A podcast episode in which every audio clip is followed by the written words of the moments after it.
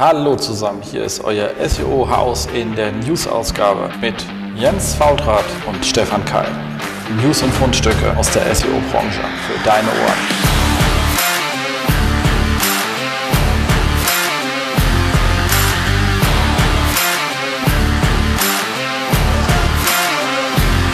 SEO-Haus, stay tuned. Jo. Hallo zusammen, hier ist euer SEO aus und hier aus dem äh, wunderschönen äh, Berlin ähm, Jens Fautrat und Stefan Keil aus dem schönen Darmstadt. Genau, wie vorhin schon erwähnt, Wetter ist super.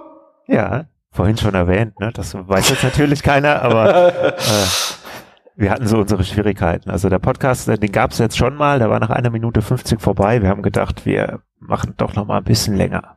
Genau. Aber steigen wir auch jetzt direkt ein ins ähm, äh, wunderschöne Housekeeping. Und zwar, wie gesagt, Fabian, der äh, fantastische Rossbacher, war ja äh, im Interview da. Wir wissen über den SEO Day geschnackt und was wir da alles Schönes tun wollen. Dazu gleich nochmal mehr. Und äh, er hat uns ja ein paar Party-Tickets äh, zum Verlosung rausgehauen. Und da wollten wir jetzt mal sagen, wer von euch denn ähm, sozusagen auf die ähm, SEO Day Party kommen kann und schauen, dass er die Wodkaflaschen ordentlich äh, wegsortiert. Und zwar haben wir da als Gewinner den ähm, Michael Weckerlin, Michael Mühl, zweimal Michael, dann den Nils Otto, äh, den Timo Stoffel und Wolfgang Jung, was mich etwas irritiert hat, Wolfgang, weil du hast da bestimmt schon eh vier Tickets gekauft, jetzt hast du halt äh, fünf. Dann haben wir noch Markus Schneider und Jörg äh, Wegering, äh, ich hoffe, ich habe es richtig ausgesprochen. Wenn nicht, bitte äh, beschweren direkt in den Kommentaren und ich entschuldige mich auch sehr dafür. So, also, wir sehen uns auf jeden Fall alle auf der SEO Day Party und ich hoffe den einen oder anderen auch schon vorher am SEO Day, da wo es die tollen Infos gibt, weil auf dem SEO Day haben wir ja gesagt, macht gibt's ja das schöne Super Panel und ich habe dieses Jahr die Planung und Orga davon übernommen. Und habe gesagt, wir machen das ein bisschen anders wie bisher. Wir machen das etwas weniger spontan, etwas mehr vorbereitet. Und zwar äh, hatten wir ja auch gebeten drum, dass man sich bewerben kann. Also wer Lust hat, in eine Seilklinik zu gehen. Die Seilklinik ist wie immer top besetzt. Da haben wir einfach einmal Thomas, dem Mastermind Mintnich, der ja auch das mit uns in Darmstadt am Stammtisch immer großartig macht ähm, und mich als kleinen kongenialen Sidekick sozusagen immer erträgt. Dann haben wir äh, Christian Mr. Legal Solmecke da. Johannes, ich messe alles in Sichtbarkeit Boys und äh, Nikolas, ich habe jeden Link, sag Gott. Das heißt, ähm, das ist schon mal eine äh, Top-Besetzung. So, wir haben jetzt äh, drei Seiten rausgesucht, also wir haben es intern abgestimmt, welche von den ganzen es geworden sind. Und äh, für den Fall, dass ihr zuhört, könnt ihr euch jetzt schon freuen. Und zwar haben wir da als allererstes die äh, Fertila.de. Äh, das ist eine ähm, das muss ich mal ganz kurz aufmachen, ich glaube, das war die, diese hier ähm, ah, Schwangerschaftsthematik, äh, Kinderwunsch, genau, Kinderwunschthema. Ähm, dann haben wir ähm, klassischerweise einen klassischen E-Commercer, motorradbekleidung.net und äh, klassisches ähm, Content-Angebot, nämlich ähm, azubis.de. Das Schöne ist, ihr drei, ihr seid ja mal in unseren Shownotes drin und kriegt natürlich schon mal ein ähm, Backlink. Das wird jetzt für den einen oder anderen eher unspannend sein, aber für, für den einen oder anderen der etwas kleineren Seiten dann vielleicht schon mal ein kleiner Benefit. Ähm, was ihr dieses Jahr auch bekommt, ihr bekommt die Unterlagen von uns, äh, von den Leuten, die sie mir vorher zuschicken und von denen, die wir machen. Ähm, das heißt, wenn ihr anwesend seid, das ist Voraussetzung, holen wir euch nach vorne, damit ihr auch ein bisschen mit uns diskutieren könnt.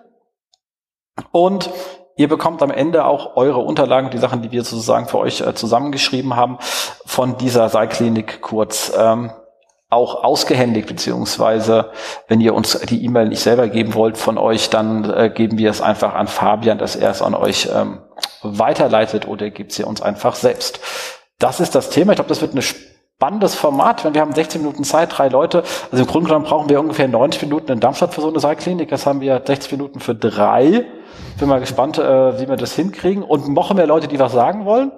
Ähm, ich glaube, die größte Herausforderung ist, uns selber zu organisieren. Aber für den Fall, dass dann der dritte etwas runterfällt, weil es so kurz wird, ihr kriegt die Sachen zumindest auch ähm, ausgehändigt. So, und jeder sagt, Mist, warum habe ich da nicht mitgemacht? Es waren ein paar mehr, wir hatten einige zur Auswahl. Ähm, es hätten aber noch mehr sein können und es wird natürlich wahrscheinlich 2020 wiedergeben. Also merkt euch gleich, wenn ihr coole Seilkliniks haben wollt von wirklich smarten Menschen, das ist an der Stelle euer Format.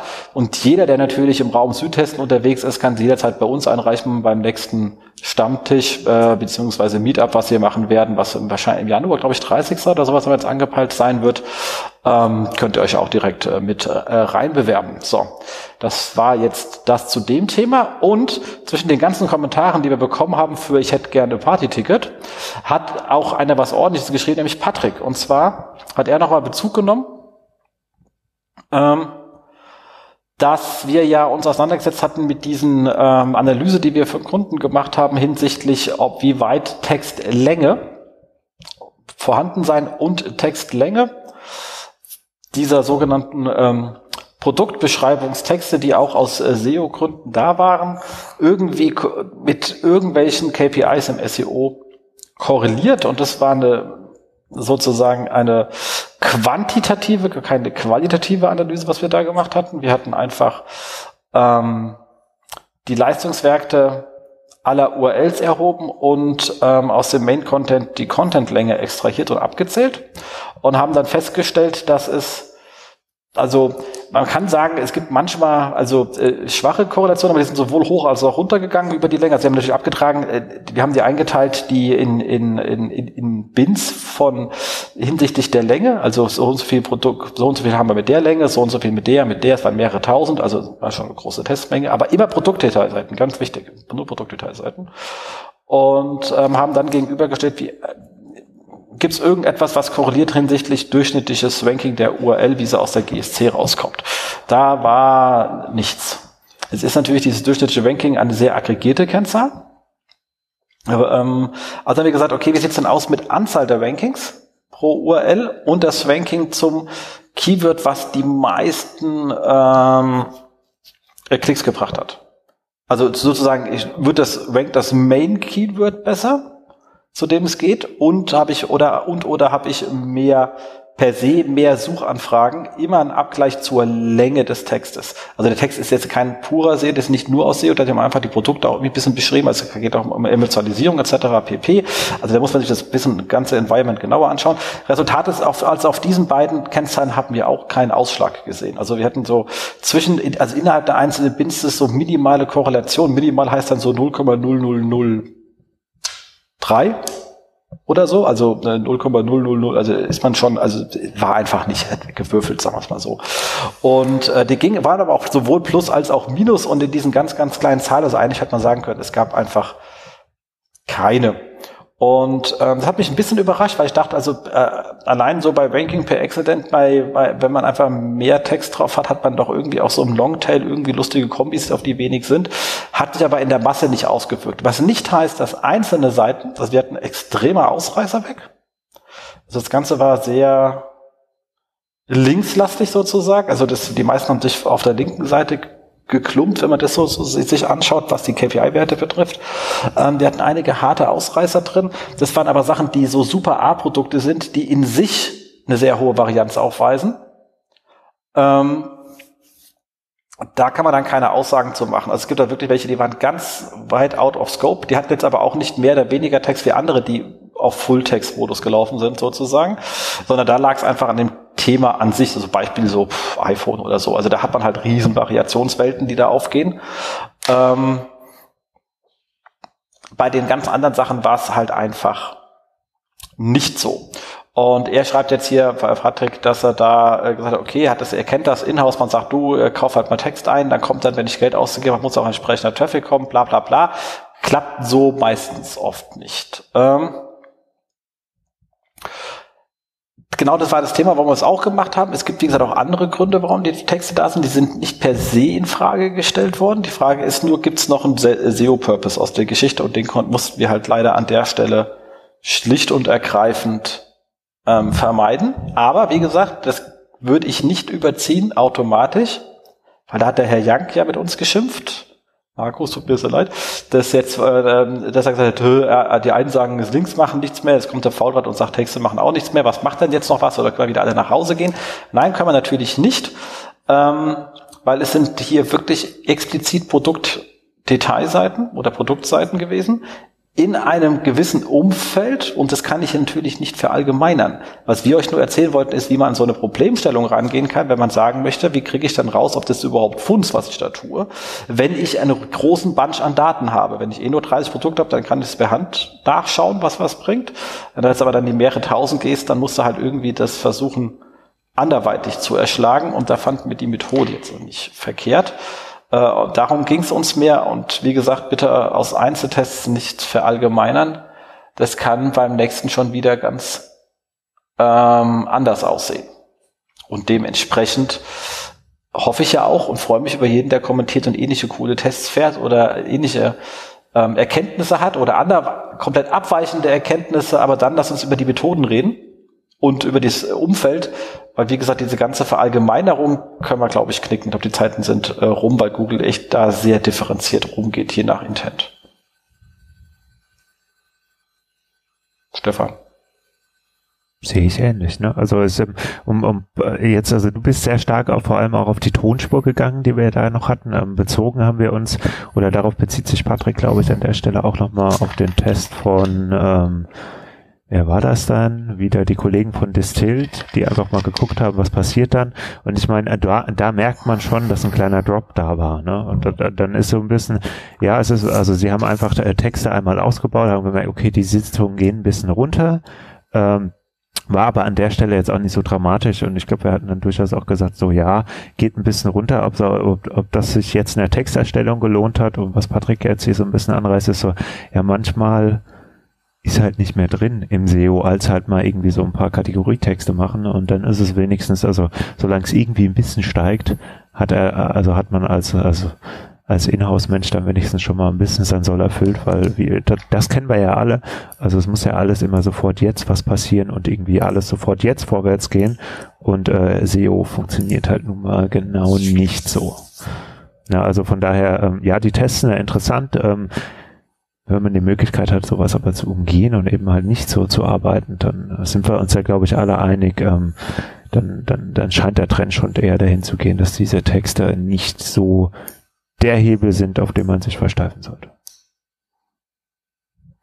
Genau. So, und dann würde ich sagen, kommen wir doch zu den Fundstücken. Ich war etwas fleißig. Du hast dich dafür wesentlich mehr mit den Google-Themen beschäftigt. Und ähm, ich würde sagen, ich fange gerade mal an und gehe durch meine durch und dann frage ich dich immer, was du eigentlich davon hältst, weil wir kamen noch gar nicht dazu, uns abzustimmen. Das machen wir jetzt live mit euch, das ist, glaube ich, auch viel interaktiver. ähm, und zwar auf Syncfest Google gab es einen schönen Artikel zum Thema Search Intent and Customer Needs. Und ähm, da gehen sie halt an zwei Beispielen äh, durch so eine äh, Search and Customer Journey. Einmal irgendjemanden, der nach einem Urlaub sucht äh, und einmal irgendjemand, der ein Auto sucht haben teilweise mehrere, also tausend Touchpoints etc. pp, weil es halt lang, immer beides wichtige und lange Themen sind und sagen, es gibt halt im Intent sozusagen sechs Grundbedürfnisse nach, äh, wen auch immer sie wieder zitiert haben, steht alles im Artikel drin, habe ich mir leider jetzt nicht rausgeschrieben. Und sowas wie, also, und die sind ähm, Surprise Me, Help Me, Reassure Me, Educate Me, Impress Me and uh, Thrill Me. Und man sollte beim Content schreiben halt immer dazu da klar machen, wo man denn ist in dieser Geschichte oder was man davon ansprechen möchte. Sie hatten hier noch ein spannendes Beispiel, hat mich sehr gefreut, dass viele in der Suchen irgendwann das Thema ähm, in hatten als, als Suchbestandteil in der Nähe, also irgendwas in der Nähe. So, und bei Reisen meinen die teilweise mit in der Nähe, natürlich jetzt nicht in der Nähe von mir, sondern ich will an die Niagara-Fälle und suche zum Beispiel ein Hotel in der Nähe der Niagara-Fälle. Und die haben gesagt, bei diesen Art von äh, Suchen hat so Content, der Impress Me viel besser funktioniert mit ein bisschen, äh, also Impress Me war halt wichtig, weil äh, um zu entscheiden, man sagt, wow, das sieht jetzt cool aus, da will ich hin. Also es ist halt ein emotionaler Urlaub, Begeisterung. Ne, ne, ne. Ähm, beim Auto war natürlich bei äh, in, in der Nähe eher die Frage, wo ist denn jetzt ein Autohändler? Und der war definitiv mehr ähm, im Bereich ähm, Help Me oder ähm, Educate Me sozusagen. Also da war es wesentlich sachlicher. Also das heißt, nur weil ich die gleichen, weil wir versuchen ja auch immer bei unseren Kunden bei der Analyse der Such die Search-Konsolendaten festzustellen, welche Mehrwort Slacks äh, Anhänge gibt's denn an, an Anfragen und kann ich von daraus auf die Motivation zurückzählen? Und wer hier ähnlich arbeitet wie wir, sollte immer da sein, nur weil ich den gleichen bei dem anderen Kunden sehe, halt zum Beispiel Suchanfragen, die in der Nähe oder so was haben, kann das natürlich trotzdem eine komplett anderes Bedürfnis hinten dran stehen. Also nur weil gleiches Wort kann trotzdem eine andere Art von Content drin sein.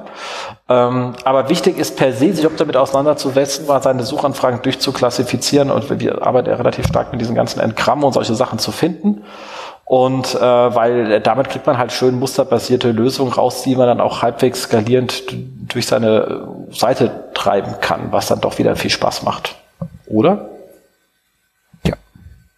Definitiv. Also ähm, ich finde es an der Stelle auch gar nicht jetzt erstmal, also die, die, die Journey, wie Sie sie jetzt darstellen, die Grundbedürfnisse, die sind mir noch, ist noch ein bisschen abstrakt für mich. Wichtig ist aber auf jeden Fall, dass man ein Muster hat, mit dem man klassifiziert, wie auch immer man die verschiedenen Intents ähm, ähm, erstmal äh, auseinander äh, zieht.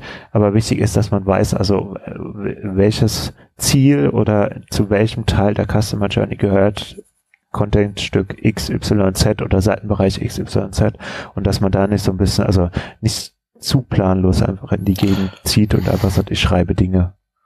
Genau, also ihr habt ja auch mit Marktforschungsinstituten und so etwas also auch dies, diesen, diesen hier Net Dingsbums Score rausgebracht haben und ähnliches und daher kommt das. Das ist eigentlich keine Klassifikation von äh, Google, sondern von diesem ja. Institut, was sie da benutzt haben. Also es hat nicht Search related, ja. sondern eher, wie kann man versuchen, Intents von Menschen zu klassifizieren und das war halt die Klassifikation, die die Kollegen genommen haben. Wenn ihr den ja. nächsten nehmt, der wird wahrscheinlich eine etwas abweichende haben.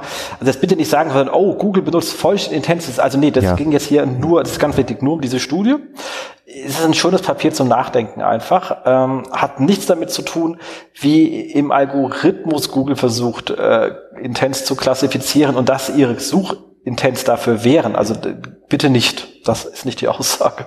Das war hoffentlich eh klar, ja. Ja, ich will es nochmal dazu sagen. Ähm, genau. Dann äh, geht hier mein großer Shoutout raus an ähm, Mr. Nils Porto Hub äh, Danke und ähm, für ein wirklich schönes Ding, was er auf Facebook äh, geteilt hat. Link kommt natürlich auch auf die Show Notes auf äh, Facebook. Ihr könnt dann eins machen, ihr könnt in seinen Facebook-Post lesen und ihr könnt natürlich euch mit dem Nils anfreunden, was sowieso jeder tun sollte. Also macht dann immer gleich beides an der Stelle, das äh, hilft. Und er hat da verwiesen auf ein ähm, Dokument von ähm, Google. Und zwar ist das ein schönes Paper gewesen, in dem sie beschrieben haben, ähm, wie so Parsing ähm, von Texten und Qualitätszuordnungen im Index passiert. Also es ist ein wirklich schönes Paper und er hat auch netterweise gleich ein paar Sachen zusammengefasst. Ich fasse jetzt seine Zusammenfassung nochmal, also ich habe dann sozusagen die Beta-Zusammenfassung. Ähm, und zwar steht da im Paper drin, dass sie relativ klar sagen, es wird nicht die Qualität der einzelnen Seite bewertet anhand der Texte, sondern das ist schon ein Domain-Thema. Also anhand der Textqualität gibt es sowas wie Low-Quality Site Flags im Indexsystem. Was uns wieder dazu kommt, dass Aufräumen schlicht und ergreifend einfach rockt. Bei den ganzen, also bei dem Großteil der Kollegen, die in irgendwelchen Updates drin saßen, war Aufräumen die mit Abstand effektivste Maßnahme. Und für jeden da draußen, der Nonstop Content publiziert, habt bitte eine Depublizierungsstrategie irgendwie hinten dran und rotzt euch nicht eure Domain mit Konten kilotonnenweise Content voll. Also ich kann auch nicht sagen, wie wer das ist, weil ähm, die sagen relativ klar, also mit, mit so ein paar guten Seiten kannst du halt nicht rausreißen, wenn du da 80 Prozent Schrott vor dich ähm, hinlaufen lässt. So. Das äh, zweite, was da drin steht, ist, dass sie News-Seiten vor, manuell vorqualifizieren, um die zu erkennen. Ähm, und was dann aber ganz wichtig ist, ist die Art, wie der Main-Content strukturiert wird, ist ein wichtiger Faktor. Und dabei gehen die wirklich nochmal in strukturiert, heißt in HTML strukturell ausgezeichnet. Und da gehen wirklich nochmal solche schönen Sachen drin wie äh, Bold, ähm, Italic, Underlines ähm, etc. pp. All diese Elemente, um Content so ein bisschen Strukturinformationen mitzugeben, was denn jetzt hier wichtig und was ähm, Kernaussage ist. Deswegen da nochmal, also wer ordentlich versucht, das Auge zu führen, macht das ja sowieso. Hoffe ich von euch. Also wer hier so Textwürste ohne jede Formatierung das Internet rotzt, das ist eh ähm, nicht schön. Was natürlich überraschend ist, dass die meisten ähm, dass in vielen Content-Management-Systemen diese Fähigkeiten relativ eingeschränkt sind, gerade so im News-Bereich. Das sind ja immer so Text, also so Newsartikel, gerade so von den von großen Publishern, da ist es ja irgendwie so Kernaussagen nochmal kurz klarstellen oder so, jetzt auch gar nicht so Thema. Ähm, Finde ich sehr überraschend, weil das würde das Lesen echt helfen. Ähm, aber für euch, die ihr natürlich ordentlich arbeitet, hier nochmal ganz klar der Hinweis, es steht sogar explizit in diesem schönen Dokument drin, lest euch nochmal durch und macht euch ein bisschen Gedanken, was der Nutzer eigentlich von eurem Text lesen soll, was die Kernaussagen sind und hebt sie ein bisschen hervor und macht ihm klar, um was es geht, damit er es gut ähm, scannen kann, weil die haben zum Lesen eh alle keine Zeit. Also helft euren Lesern da ein bisschen. Ja, verrückt. Ne? Also äh, wie es dann immer so ist, ne? das äh, schwierigste semantische Markup sind die einfachsten HTML-Tags. genau. Zum einen sie sinnvoll anzuwenden und zum anderen, wie du jetzt schon sagst, bei Publishern sind die eher ein Problem als irgendwelche abgefahrenen Schema-Org-Dinge. Ähm, ist äh, schon faszinierend. Exakt, exakt. Ja, weil halt, wenn der Redakteur seinen Text geschrieben hat, der nicht mal durchgeht und sagt, wie kann man den denn am sinnvollsten lesen, weil es ja eine Redaktionsaufgabe, die kannst du ja. technisch nicht klären. Also das ist halt, genau. So, dann haben wir auf ähm, SEO One Table gab es nochmal schöne, haben die, die haben aufgenommen eine schöne Twitter-Diskussion von ähm, Gary den Illis. Ähm, und zwar zum ähm, EAT-Score. Ihr wisst, Expertise, Authority, Trustworthiness, das, das, das. Ähm, und er hat ganz klar gesagt, also Kinders, nochmal, bevor mich irgendeiner fragt, es gibt kein Algo und kein ähm, EAT-Scoring. Punkt. Es gibt viele, viele Algos, die vielleicht die Einzelteile, also wo dem sie feststellen wollen, was Expertise ist, äh, ob jemand Trustworthiness ist.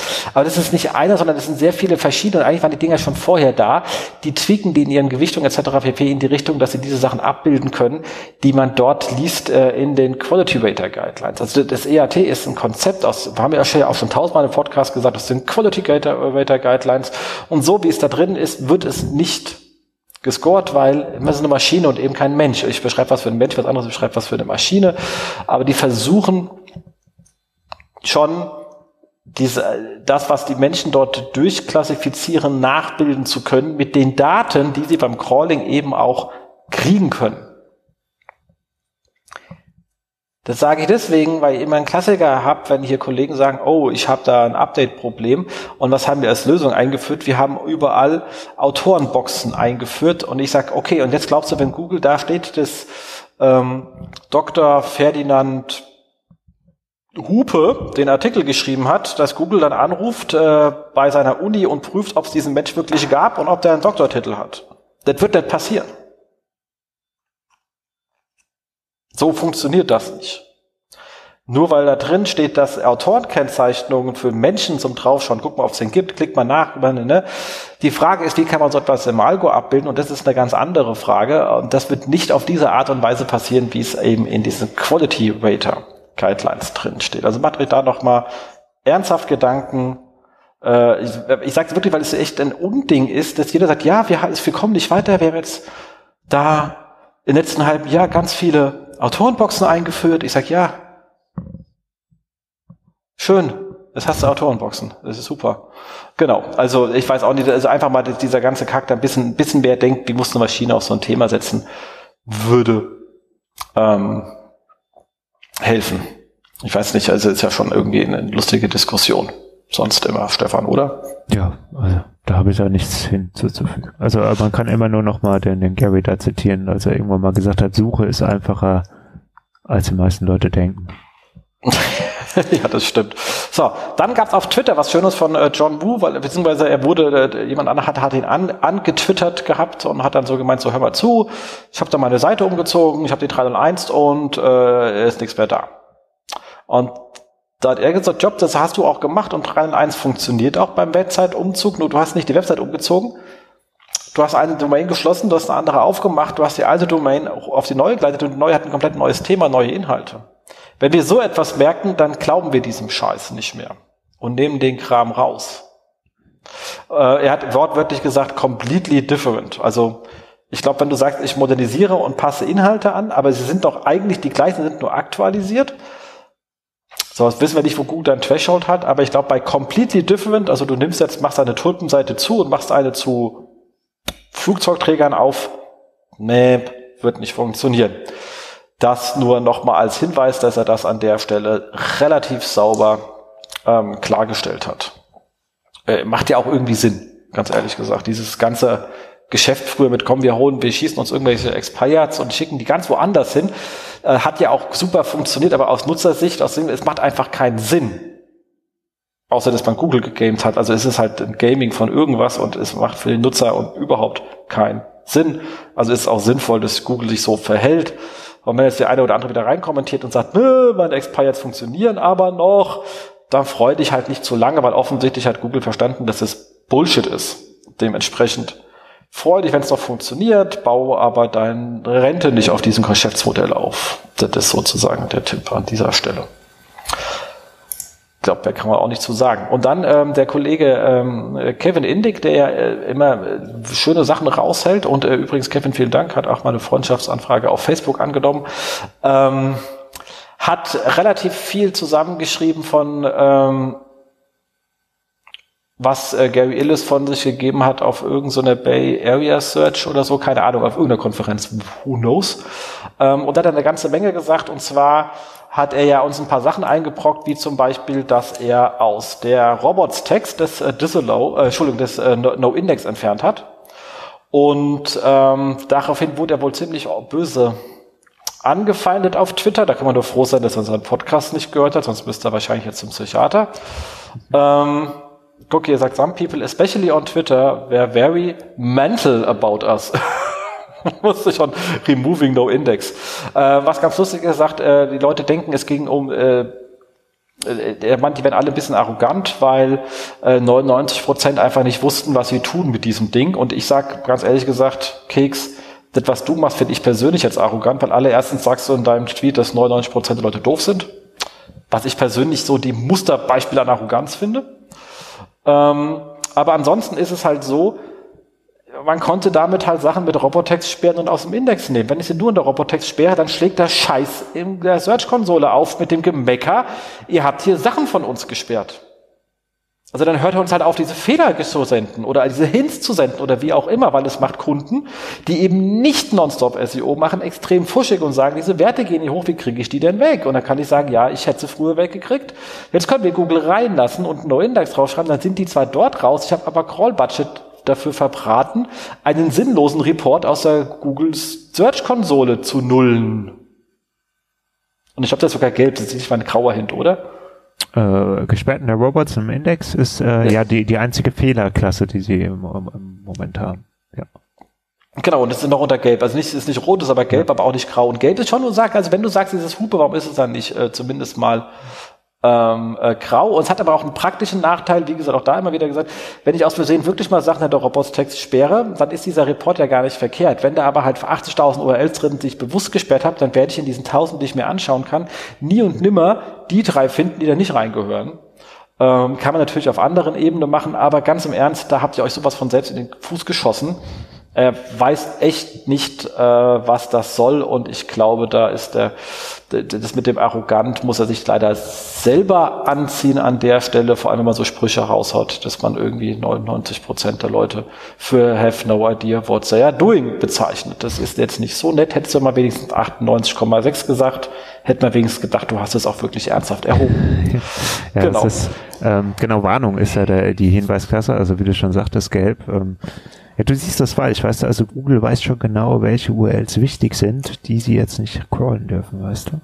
Ja, ja genau. Das, das ist so, ne? Ja. Also ich glaube, da, das haben sie vielleicht mit diesem Report mal intendieren wollen, weil sie dann sagen, okay, die URLs, die wir hier listen, haben vielleicht Signale, deswegen hätten wir sie gerne indexiert, aber ich meine, klappt halt nicht. Muss man an der Stelle ja. mal klar sagen. Da bin ich auch ganz bei dir und da hat man wieder so ein typisches Zielgruppenproblem. Äh, einerseits wird die GSC immer weiter simplifiziert für Leute, die dann halt nicht so richtig, aber dann kriegt man halt solche Warnungen und Fehler, weil man sagt, okay, wie soll jetzt ein Laie das Ganze oder halt ein Webmaster da halt eben nun mal kein das sinnvoll einordnen. Genau, vor allem, weil es halt gelb, man ist halt echt so absurd, hätte es wenigstens im Grauen, weil ja. sieht schon aus, als wäre unwichtig, aber gelb tut halt auch weh in den Augen, denkst du was, oh Gott, muss ja, ich ja. was tun? Ähm, ist halt doof. Genau, dann hat er sich halt zu vielen Sachen geäußert. Das nächste war No Follow. Ähm, und da ging es das Ganze, was ist das jetzt mit diesem NoFollow oder nicht? Und er hat gesagt, we said that uh, from the day on we are able to use NoFollow Links for ranking purposes. So, also dass sie ab dem Anfang sagen, wir, wir können sie benutzen für Ranking-Gründen. Und dann hat er aber ein bisschen ausgeholt, hat gesagt, es steht noch nicht fest, was sie damit machen.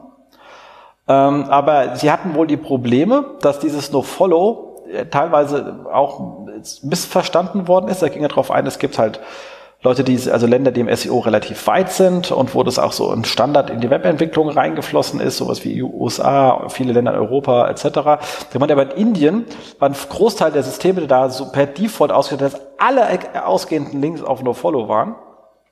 Und äh, das hat ihnen halt das Leben schlicht und ergreifend schwer gemacht. Er hat teilweise, hat er selber gesagt, da mit der Indian Times versucht zu reden, dass sie vielleicht aufhören, jeden scheiß Link auf NoFollow, also jeden ausgehenden Link auf NoFollow zu setzen. Ähm, okay, da kann ich jetzt nicht mitreden. Er sieht natürlich die komplette Welt. Ähm, das ist dann in sich schon lustig und verständlich, dass die gesagt haben, wenn es halt jemand komplett missinterpretiert, ähm, dann ist das so. Er sagt aber ganz klar auch, äh, wer, also NoFollow wird auch weiter bleiben, wenn die Sachen sozusagen ähm, Advertising sind. Ich kann den Kram dazu schreiben, aber sie kriegen es auch ohne raus, wenn man es nicht, also wer keinen Bock hat, kann es halt einfach lassen. Also sagt dem Motto, pff, ich krieg's eh raus. Ähm, ist ja auch okay. Also sagt im Grunde genommen, wer bisher so gearbeitet hat, kann einfach weitermachen ähm, kein To-Do. Er sagt dann nochmal, dass sie ab dem 1. Ähm, März auch dann anfangen, die Links hinter dem No-Follow zu crawlen, was ich eine saukoole Aussage finde, weil die haben es schon immer getan und er soll mir nicht sagen, er hat es nicht getan, weil wenn die haben es gesehen. Also da gewinnt halt einfach gesehen vor behauptet an der Stelle. Aber jetzt sagt er wenigstens auch, dass es dann ab März auch tun, was sie eh die ganze Zeit tun. Jo, das äh, zum NoFollow. Featured Snippets, das war ganz lustig. Ähm, sie haben gesagt, also geschrieben, sie haben einen Algo, der für die Snippet-Generierung zuständig ist. Ähm, und zwar inkludieren sie, der spricht immer von Token-Keywords. Ich glaube, würde so, könnte man sagen, mit Suchanfragen oder das, was vielleicht RankBrain aus Suchanfrage identifiziert hat in meiner Suchanfrage. Also da er nicht Hard-Suchanfrage sagt, sondern immer von Token-Keywords spricht, wird es nicht exakt synonym sein, würde ich jetzt mal behaupten. Aber die Seite sollen halt auf der Seite vorkommen und zwar inklusive Position und Auszeitung, also was Fett etc. pp. Also wir wollen festzustellen, wo ist das Wort in einer wichtigen Aussage drin und nicht irgendwo. Und daraus werden halt eben diese Snippets gebaut, wo auch das Thema herkommt, dass wenn ich halt mein mein, mein Suchbegriff, mein Main Keyword und was versuche zu optimieren, nicht in das Description habe ich schlicht und ergreifend diese gar nicht verwendet wird. Ähm, und wenn dann, wenn ich zu irgendetwas per Accident gefunden werde, was ich nicht optimiert habe, dann wird natürlich die Description nicht verwendet, weil die dafür gar nicht geschrieben ist. Soweit erstmal zum Snippet. Der sagt aber, das Featured Snippet ist wieder ein ganz anderer Algo. Surprise, surprise, wer hätte es gedacht? Ähm, inklusive so eines Beat-Algorithmus. Er hat also von, von Bit-Algorithmen gesprochen. Da finde ich ganz lustig, es bietet ja keiner was, aber hier bietet man offensichtlich mit seiner Relevanz. Finde ja eine lustige aller ähm, ähm, Vergleich, aber er hat es halt so genannt. Ähm, und sagt, wenn ich jetzt feststelle, dass ich mein Feature-Snippet relativ häufig wechselt. Also einmal bin ich drin, dann ist ein Marktbegleiter drin, dann bin ich drin, dann ist ein Marktbegleiter drin. Dann spricht es dafür, dass die von der von, in, in ihrem Bit-Algo relativ eng beieinander liegen. Ich benutze jetzt einfach sein Wort, weil er es auch so genannt hat. Ich hätte es ja Relevanz-Algo, aber egal. Äh, sehr eng beieinander liegen und deswegen sich das so im Tagesbasis auseinanderfusselt. Dann hat gemeint, wenn man so eng ist, dann kann auch schon so Kleinigkeiten reinziehen, wie ist der eine HTTP und der andere HTTPS. Also weil es so marginale Gründe sind, die da dann ausschlaggebend können. Also er hat damit sozusagen gesagt, es ist eher marginal, aber kann den Ausschlag geben, wenn es ständig wechselt. Ähm, und was sie versuchen, ist immer, sie versuchen mit ihrem Algorithmus Passagen zu, also Absätze zu finden, Passagen zu finden, die relativ komplett sind. Also Complete ist einer der wichtigsten Faktoren für dieses ähm, Feature Snippet-Einblendung. Kann man jetzt was halten von oder auch nicht, hat er halt äh, so gesagt. Ähm, rund um den Thema Local SEO war, ist er dann eher in Richtung Universal SEO abgetaucht und da war halt, dass er gesagt hat, die Entscheidung, ob man überhaupt Local Packs oder andere Boxen eingeblendet werden, hängt vom Nutzerverhalten ab. Wenn Leute halt etwa viel etwas suchen, dann nichts klicken, aber den Suchraum wechseln, also zum Beispiel Bilder anklicken, die machen sehr viele, dann wissen sie, zu dem Suchwort muss ich eigentlich so ein Ding einbauen. Ist jetzt auch nicht überraschend, äh, haben wir früher auch so gemacht. Ähm, er hat aber sonst keine Aussagen, das fand ich ganz spannend, er hat gesagt, er hat keine weitere Aussagen zu dem Ranking innerhalb der Boxen gemacht, weil mit der Begründung, da die Website-Betreiber die meisten Faktoren selbst unter Hand haben und er keinen Bock hat auf Gambling, äh, von ähm, äh, Gaming, Entschuldigung. Und äh, dementsprechend hat er sich dazu keine weiteren Aussagen getroffen. Also wer jetzt Bock hat, offensichtlich habt ihr alles selber in der Hand. Kennt mal ein bisschen rum. Ähm, dann nochmal ähm, EAT. Da gab es nämlich auch eine, wohl eine etwas hitzigere Diskussion, wenn ich da diesen Text äh, folgen kann. Ähm, er hat wohl gesagt, dass sein, sein Vater an, an äh, Krebs gestorben ist. Also der Vater von Gary ist an Krebs gestorben. Ähm, und deswegen ist es ein ziemlich hartes Thema für ihn. Ähm, und wenn halt irgendjemand versucht, jemanden zu überzeugen, dass man mit Karottensaft ähm, Krebs heilen kann, dann findet er das nicht lustig. So.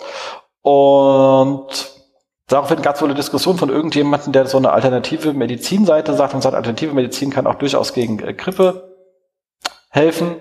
Und da hat er gesagt, ist schon klar, dass auch an Grippe Menschen sterben können. Und ähm, so, also im Großen und Ganzen, Your Money, Your Life etc. ist für sie ein Riesenthema, offensichtlich mit einer hohen persönlichen Note versehen, was ich sehr gut verstehen kann. Ähm, aber er sagt auch hier wieder, es sind halt eben, wie schon oben gesagt, er sagt das gleich nochmal, Millions of little algorithms that works together, ähm, um eben rauszukriegen, was sind jetzt, was in diesem EAT und, und YAML wichtig sind. Da sind natürlich Sachen drin, die er nicht gesagt hat, ähm, aber die offensichtlich sind, äh, gerade bei solchen Health-Geschichten, wenn ich eine extrem vom Mainstream abweichende Meinung habe, dann bin ich wahrscheinlich raus. Wenn ich versuche, alles abzudecken mit von wegen, was sagt die Schulmedizin, was sagt Alternativ, was sagen die Homöopathen etc. pp, kann ich mich auch schon rausschießen. Ich persönlich kann nur sagen, ich finde das absolut richtig, was sie da versuchen. Ich glaube noch nicht, dass sie es überall hinbekommen, aber das versuchen, weil diese so, ich glaube in Amerika ist er noch stärker als hier mit, äh, mit Selbstmedikation, aber auch hier, das ist dann ein hohes Stück Verantwortung, was man hat.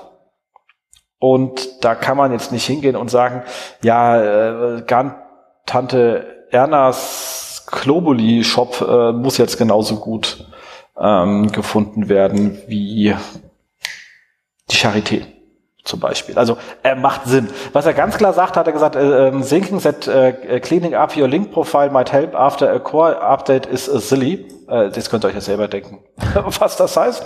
Ähm, also mit Links hat einfach überhaupt nichts zu tun. Ähm, und hat nochmal ein Beispiel genannt von ein, ein, ein, ähm, Freund, der hat gerade einen Freund von ihm, whatever that means in Amerika, ähm, der äh, Psychotherapeut ist und der hat nonstop viel geschrieben hat und ähm, dann nach fünf Jahren auf einmal extrem gut gerankt hat und muss dann neue Leute einstellen, weil es mit Anfragen hatte, etc. pp. Aber er hat immer nur was gemacht, er hat sich nie um irgendetwas gekümmert, nicht um Structured Data, nicht um irgendwas, nicht um externes Link-Building, einfach fünf Jahre Sachen hingeschrieben, was seine Leidenschaft war. Und, und das finde ich ganz wichtig, he, he was linking to articles that could verify his claims. So, und jetzt sind aber dem, was ich oben gesagt habe, so was soll denn Google mit einer Autorenbox anfangen? Gar nichts. Aber Google hat die Textinformation, hat die Verlinkungsinformation. Und wenn jetzt aus den Links, die ihr anhabt, irgendwie rausbekommen kann, dass man in einem guten Umfeld ist und dass man an Sachen in einem Netzwerk drin ist, was irgendwie gut ist. Also zum Beispiel, sagen wir mal, wir, wenn wir jetzt hier irgendwie vor uns hin podcasten und die Kollegen verlinken auf uns, und da sind wir offensichtlich Teil dieser ganzen Online-Marketing-Branche, dann werden wir wohl nicht kompletten Nonsens von uns geben in diesem ganzen Sinne dieser ERT-Algorithmen. Also wenn, dann würde ich in so einer Richtung versuchen ähm, zu denken. Wenn man versucht, ich möchte Einzelreputationen aufbauen, weil das ist die Daten, die Google hat. Google hat auch nicht Zugriff auf die polizeilichen Führungszeugnisse in diesem oder einem anderen Land. Ich weiß nicht, ob man was in Amerika kaufen kann. Vielleicht geht das, da kann man einiges kaufen. Ähm, aber geht man davon denken, was hat denn Google an Informationen vorliegen und wie würdet ihr dann rausbekommen, ob jemand ähm, sinnvoll ist oder nicht? Also das ist so eine Geschichte. So Dann hat er noch was gesagt zum ganzen Thema Wichtigkeit von Links. Und er sagt dann wieder gesagt, PageRank is just one of hundreds of signals, also man kann auch ohne ähm, Links ranken. Er hat ganz klar nochmal gesagt, dass ein Link aus dem Content stärker ist als aus dem Footer. Also ihr könnt mit, ganz klar, er sagt immer, man kann auch ohne Links ranken, was im Umkehrschluss heißt, mit Links ist es offensichtlich einfacher. Ähm, also nicht, das heißt wieder hier. So. Und ähm, was er dann auch nochmal gesagt hat, ist, äh, war die Frage, putting a link into a span instead in an ATAG, good or bad idea? Ähm, und da sagt er, I don't like JavaScript. Fand ich halt so geil, because developers are overusing it. Ähm, und sagt halt, du machst halt, was wir eigentlich auch immer sagen, wenn Leute ankommen mit ihrem ganzen Kack so, versuch doch mal mit HTML und CSS so weit zu kommen, wie du kommst und für den Rest, was übrig bleibt, ist dann JavaScript da. Mach nicht von vornherein alles in etwas, was es einfach nur verkompliziert und oft gar nicht notwendig ist. Er sagt nicht, dass sie an die Links nicht rankommen, er sagt, es kann aber eine Zeit lang dauern, bis sie die auseinander gedröselt haben. Und wir wissen ja auch, sie dröseln sie dann teilweise fehlerhaft zusammen. Ähm und Crawling. Ähm da kam noch mal raus, ähm, dass sie gesagt haben, dass von äh, John Miller wohl eine Aussage gab, dass er gesagt hat, dass sie ähm, auf Webseiten Ordner verschieden schnell crawlen. Und da war die Frage, wie kann man denn Google sagen, was soweit wichtig ist oder wie auch immer? Und da hat er gesagt, also was halt wichtig ist, ist natürlich der interne Linkgraph. Als auch überhaupt, Sie gucken sowieso auf PageRank, also wenn ein Verzeichnis extrem von außen verlinkt wird, also PageRank steuert sehr viel, wo der Crawler hinläuft. Und ähm, das wir natürlich da auf jeden Fall in der Hand habt, ist die interne Verlinkung. Wenn ihr halt nonstop in Bereiche verlinkt, die unwichtig sind, dann schickt ihr halt dort massiv den Crawler rein. Muss einem einfach klar sein. Und um das Thema rund zu machen, und dann bin ich auch durch mit dem Thema, sind die ganzen ähm, Fragment-URLs, also URLs mit Hashs. Und da sagt er, don't use fragments. Fragments in URLs can deliver less than ideal results. Also können halt so nicht ganz so guten also, Ergebnissen führen. Im Vergleich zu Parametern, ne? Nee, also hier ging es wirklich, auch, genau, also hier ging es um ein Thema, wenn dich die Inhalte ändern. Also ja, so, da hat er ganz genau. gesagt, die Dinger sind dafür da, dass man halt eben Sprungmarken macht und dafür sind sie auch gedacht. Beim Crawling versuchen sie die ähm, zu ignorieren und äh, wir hatten da gestern auch beim Kunden eine lange Diskussion, weil da viel mit intern mit Parametern gearbeitet wird für Sachen, die nachher auf No-Index standen. Und da haben wir nämlich auch gesagt, mach's auf Fragment. Und da sind wir nämlich wieder bei dem Thema, weil wieder wenig sprechig. Das fand ich jetzt gut von der umgekehrten Geschichte. Ähm, weil er sagt, die kommen halt da sehr schwer rein, äh, ignorieren sie in der Regel und dann sagt einer, okay, was passiert denn jetzt genau die Idee, was passiert dann, wenn ich nicht will, dass Google das sieht? Zum Beispiel bei einer Faceted Search. Das ist ja der klassische Anwendungsfall. Wie hätten Sie ja früher sperren können über die Robots-Text und ein No-Index draufsetzen können? Dürfen wir ja nicht mehr. Und dann weiß man, dass man bei so einer Faceted Search halt dann ruckzuck mal 30 Millionen URLs dann auf äh, in diesem gelben Warnbereich hat, von wegen, oh, ich kann es nicht sehen. Und ähm, und er sagt dann dazu, bitte benutzt doch die Robots-Text, dafür ist sie da. Da sage ich, fuck off, du hast es ja kaputt gemacht. Und er sagt, der Robots-Text äh, hat halt vor 25 Jahren gearbeitet und wird wohl die nächsten 25 Jahre auch noch genau so arbeiten. Bei Fragmenten ist er sich noch nicht sicher. Äh, de facto ist aber so, wenn du im Moment solche Parameter-URLs hast und gehst auf Fragment, bist du im Moment extrem viel Ärger los. wäre sozusagen bei dem Thema mit dem Faceted Search, also wenn man es nicht PR gehen kann, da hat man das Problem ja auch gelöst, ähm, oder wenn man die URLs in sich braucht, weil man wirklich die Seiten aufrufen möchte, man möchte auch, dass der Nutzer da irgendwie hin, also man kommt irgendwie mit dem ganzen PRG-Kram nicht zurecht, dann ist umzuschalten auf ähm, Hashs anstatt Fragezeichen eine absolut ähm, gangbarer Weg, auch wenn Gary das jetzt nicht so gerne sieht. Ich habe schon Angst, dass er uns den jetzt auch wieder wegnimmt, weil er irgendwie merkt, die Leute da mit ihm Sachen verstecken wollen. Aber vielleicht haben wir Gründe, dir was zu verstecken. Gary. Denk mal drüber nach. Wir wollen ja nicht, dass ihr da alle traurig seid bei Google, wenn da dann nonstop irgendwie Millionen von URLs in der Robotext gesperrt sind pro Webseite und ihr nicht mehr drankommt und denkt, was machen wir denn jetzt im nächsten? Müssen wir was Neues uns ausdenken? Wir dürfen ja nichts mehr crawlen. Das geht, uns geht's um euer Seelenheil. Lass uns dir helfen damit bin ich mit dem Thema durch. Ja. Gut.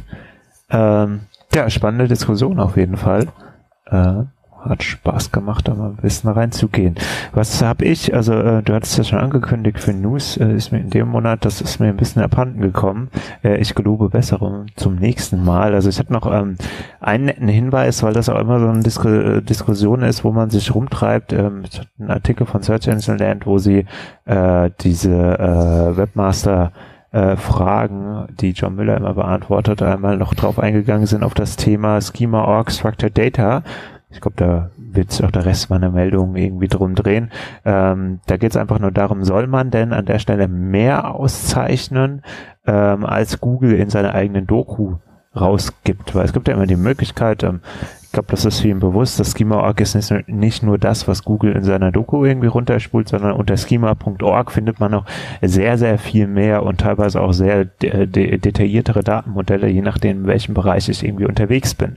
Und jetzt ist es ja so, man bindet diese Schema.org Sachen ein und in der Regel, was erhoffen sich die meisten? Naja, halt irgendwie so ein schönes Rich Result. Und ähm, die Frage ist, was passiert, wenn ich denn spezifischer bin? Als ihr in eurer Doku oder ich zeichne mehr aus, was nach Schema.org, also schema.org, diesem eigentlichen generischen Standard valide ist, aber noch nicht bei euch gelistet ist.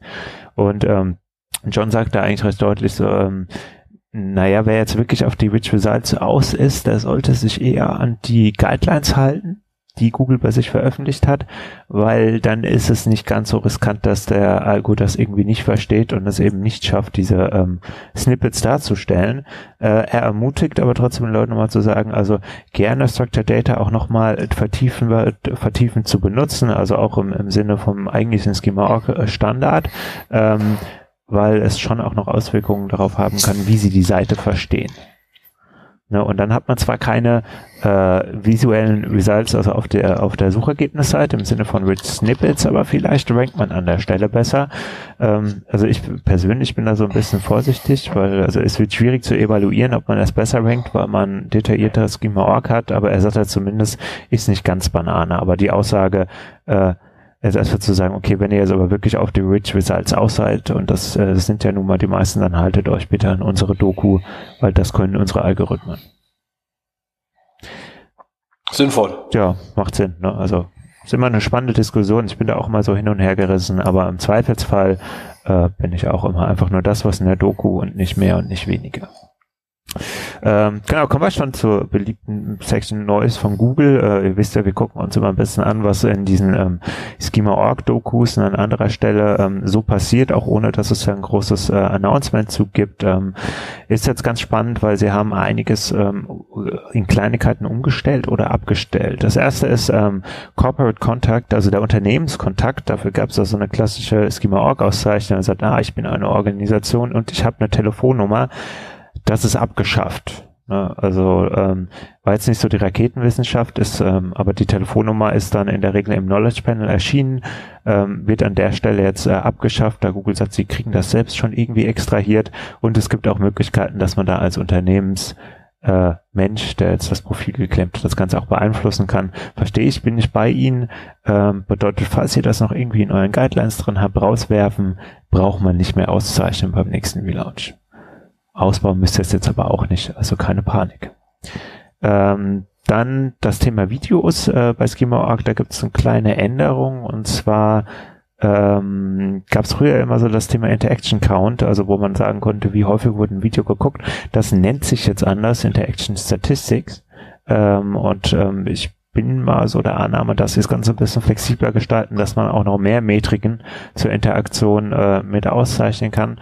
Ähm, hier ist jetzt wichtig für euch, also wenn ihr was Neues startet, dann nehmt vielleicht bitte die neue Property Interaction Statistik, wenn ihr ein Video auszeichnet, äh, Interaction Count, wenn ihr das drin habt, ist jetzt nicht völlig abgeschaltet von heute auf morgen. Im Moment nutzen sie noch beides.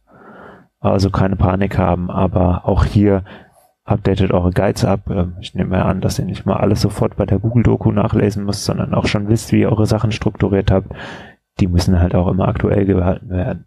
Ähm, ein anderes spannendes Thema ist das nochmal äh, fernab vom eigentlichen, von der Doku, wie man etwas auszeichnet und der Hinweis, dass sie, es sein kann, dass ihr in der Search Console unter dem Report für die Produkte äh, gewisse Änderungen. Seht zum einen, also wie viele Produkte ihr im Shop oder äh, ausgezeichnet habt und vielleicht auch in der Fehlermenge, hängt ähm, damit zusammen, dass ähm, in der Regel es wohl immer so war, dass die Produkte hier nur erkannt wurden, wenn sie auf der obersten Ebene von so einem ähm, Schema äh, Baum hingen. Das bedeutet, ich interpretiere es mal so, in der Regel auf der Produktdetailseite.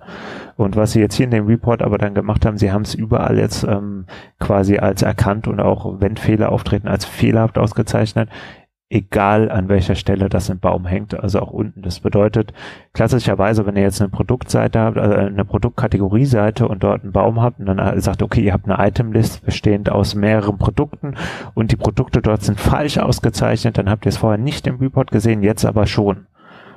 Heißt, da ist nichts kaputt gegangen, es sind einfach nur neue Fehlerarten drin. Bedeutet, wenn ihr jetzt hier einen Anstieg gesehen habt, ruhige Kugelschäben, gucken, woran es liegt, langsam korrigieren lassen, ist aber nichts Neues. Wir müssen mit niemandem schimpfen, weil jetzt jemand in den letzten Wochen was kaputt gemacht hat. Das war's. Ihr könnt aber, wenn ihr wollt. Also wer Lust hat zu schimpfen, darf es natürlich trotzdem. Schimpfen ist immer gut. Also ja, genau. Das war's auch schon. Wir sind beim Ausblick. Genau, und Stefan, da bist du erstmal unterwegs. Ja, ich bin, äh, ich bin nicht unterwegs, du bist unterwegs. Ne? Ich bin, äh, ich bleibe im kleinen, schönen Darmstadt, also während äh, der Rest ähm, auf dem SEO äh, rumturm, ähm, halte ich hier unten die Stellung und zwar bin ich ähm, eingeladen ähm, bei den kreative Darmstadt, das ist ein kleiner Verein, das ist so eine Interessensvertretung für Kreativschaffende in Darmstadt. Und die machen immer so einen netten Netzwerkabend. Ähm, und da bin ich jetzt zum ersten Mal auch eingeladen und äh, erzähle ein paar pragmatische Tipps zum Thema SEO, da man jetzt ja, egal ob man jetzt kreativ schaffend ist oder nicht. Also ich meine so SEO vielleicht für, für, für Einzelkämpfer, kleine Unternehmen ist ja immer so eine Sache, ja, wie fange ich denn jetzt an, wenn ich mir nicht unbedingt drei Sistrix-Accounts und äh, 20 SEMrushs und noch andere Tools irgendwie leisten kann und 3000 Crawler, sondern vielleicht nur es gerade so hinkriegt, die GSC mal einzurichten und auch dann irgendwie nicht der Profi bei allen Dingen bin. Also wie kriege ich dann eigentlich pragmatisch SEO hin, äh, was auch bedeutet, naja, ohne mich halt zu verlaufen. Macht Sinn irgendwie. Ja, ich finde da, ich finde da übrigens Sistrix Smart gar nicht so doof, gerade für den Use Case. Ja, macht Sinn. Ne? Aber also ich meine, äh, ist ja oftmals so, wir greifen dann halt immer schnell noch mal tiefer in die Kiste, ohne dass wir es merken. Und dann denkt man, ja, es war jetzt schnell und pragmatisch, aber die Toolkosten, die dahinter stecken, waren da doch mal ein bisschen höher als das, was Leute überhaupt an Zeit irgendwie mit äh, in den Hut werfen, äh, in den Ring werfen können. Ähm, genau, und das werde ich an der Stelle noch mal ein bisschen challengen. Ich bin mir sicher, dass man bei jedem, ähm, dass jeder, der jetzt irgendwie so eine Webpräsenz verwaltet, da was mitnehmen kann. Ähm, ist nicht der letzte SEO-Hack, aber manchmal ist es auch einfach die Fragestellung, wie man an die Inhalte drangeht und was nicht dabei der, wo man schon mal viel Fehlinvestition vermeiden kann. Ich glaube, das ist auch so ein bisschen ein Punkt, ähm, den ich immer hervorheben wollen würde. Also am 7.11. ist das Ganze im Kreativworkshop-Raum in Darmstadt. Ähm, ist offen. Wir hängen euch auch nochmal den Link zum Facebook-Event äh, mit rein. Ähm, wir freuen uns über alle Gäste. Kommt ruhig rum. Und falls ihr da zufälligerweise aber in Köln seid, dann würde ich sagen, sollte man eher bei dir aufschlagen, oder? Also bei Fabian natürlich. Ja. Also, äh, ich bin ja da auch nur ähm, Gast und versuche natürlich die Cycling zu organisieren, aber das ist natürlich der schöne SEO Day. Was wir auch haben vom SEO Day haben, ist, wir haben ein bisschen, ich habe da, ähm, also mit den Kollegen von BVDW und Fabian und so etwas, wir machen noch zwei BVDW Masterclasses und zwar rund um die Zertifikate. Also für den, und zwar ein bisschen zielgruppenorientiert. Es gibt also, wer jetzt nicht genau weiß, äh, beim BVDW kann man sich als ähm, Agentur zertifizieren lassen. Und da gibt es zwei Themen. Man kann einmal einen Code of Conduct unterschreiben, das heißt, man hält sich an gewisse Qualitätsrichtlinien. Die sind dort definiert. Äh, man, man macht, sagt aber nur selber, dass man sich dran hält. Dafür gibt es natürlich im Nachgang einen Beschwerdebeirat. Also können sich Kunden, wenn die denken, du bist aber doof, die haben sie wieder gesagt, die machen das und ich habe das Gefühl, das haben die nicht gemacht, können sich beschweren und dann kann das auch entzogen werden. Wir haben gerade aktuell einem das entzogen. Also da passiert wirklich was. Ähm, und wir haben die wirklich ähm, einen entzogen, war aber auch echt unnötig, was da abgegangen ist. Ähm, Und das zweite ist, man macht eine aktive Zertifizierung, wo man halt äh, Cases einreicht. So, und dann ist die Frage natürlich für, für deswegen zwei Zielgruppen. Einmal macht man das für Agenturen und sagen, wie funktioniert diese Zertifizierung eigentlich? Und vor allem, was, also A, was macht die Zertifizierung und B, was habe ich denn davon? Also wer für welche Unternehmen schauen denn auf so etwas? Ähm, was macht der BVDW, um das Ding bekannt zu machen, etc. pp. Also all diese ganzen Diskussionen oder für Leute, die schon, also das denken, das machen zu wollen, weil sie können es dieses Jahr noch machen. Ich glaube, die Ausschreibungsfrist ist bis zum 15.11. verlängert. Der SEO, der ist am 7.11.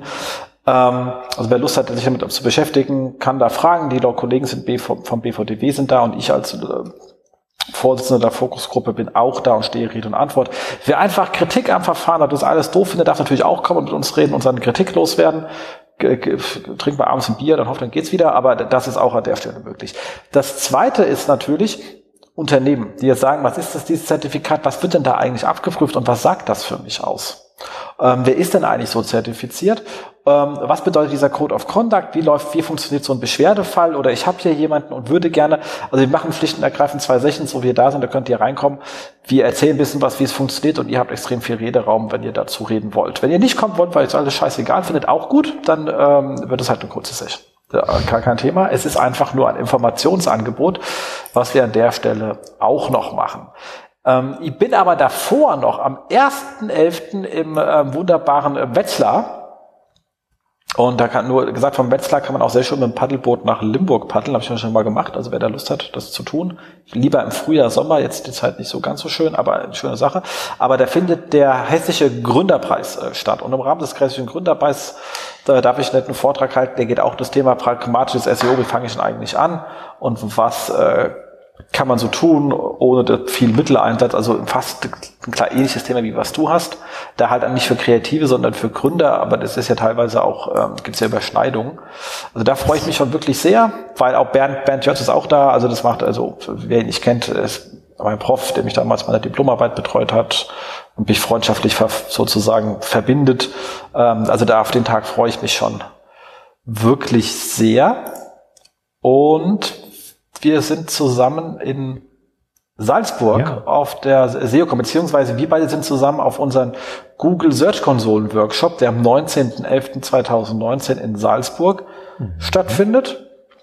Ähm, Oliver hat gesagt, ich soll euch sagen, es gibt unseren Search Konsolen Workshop noch freie Plätze.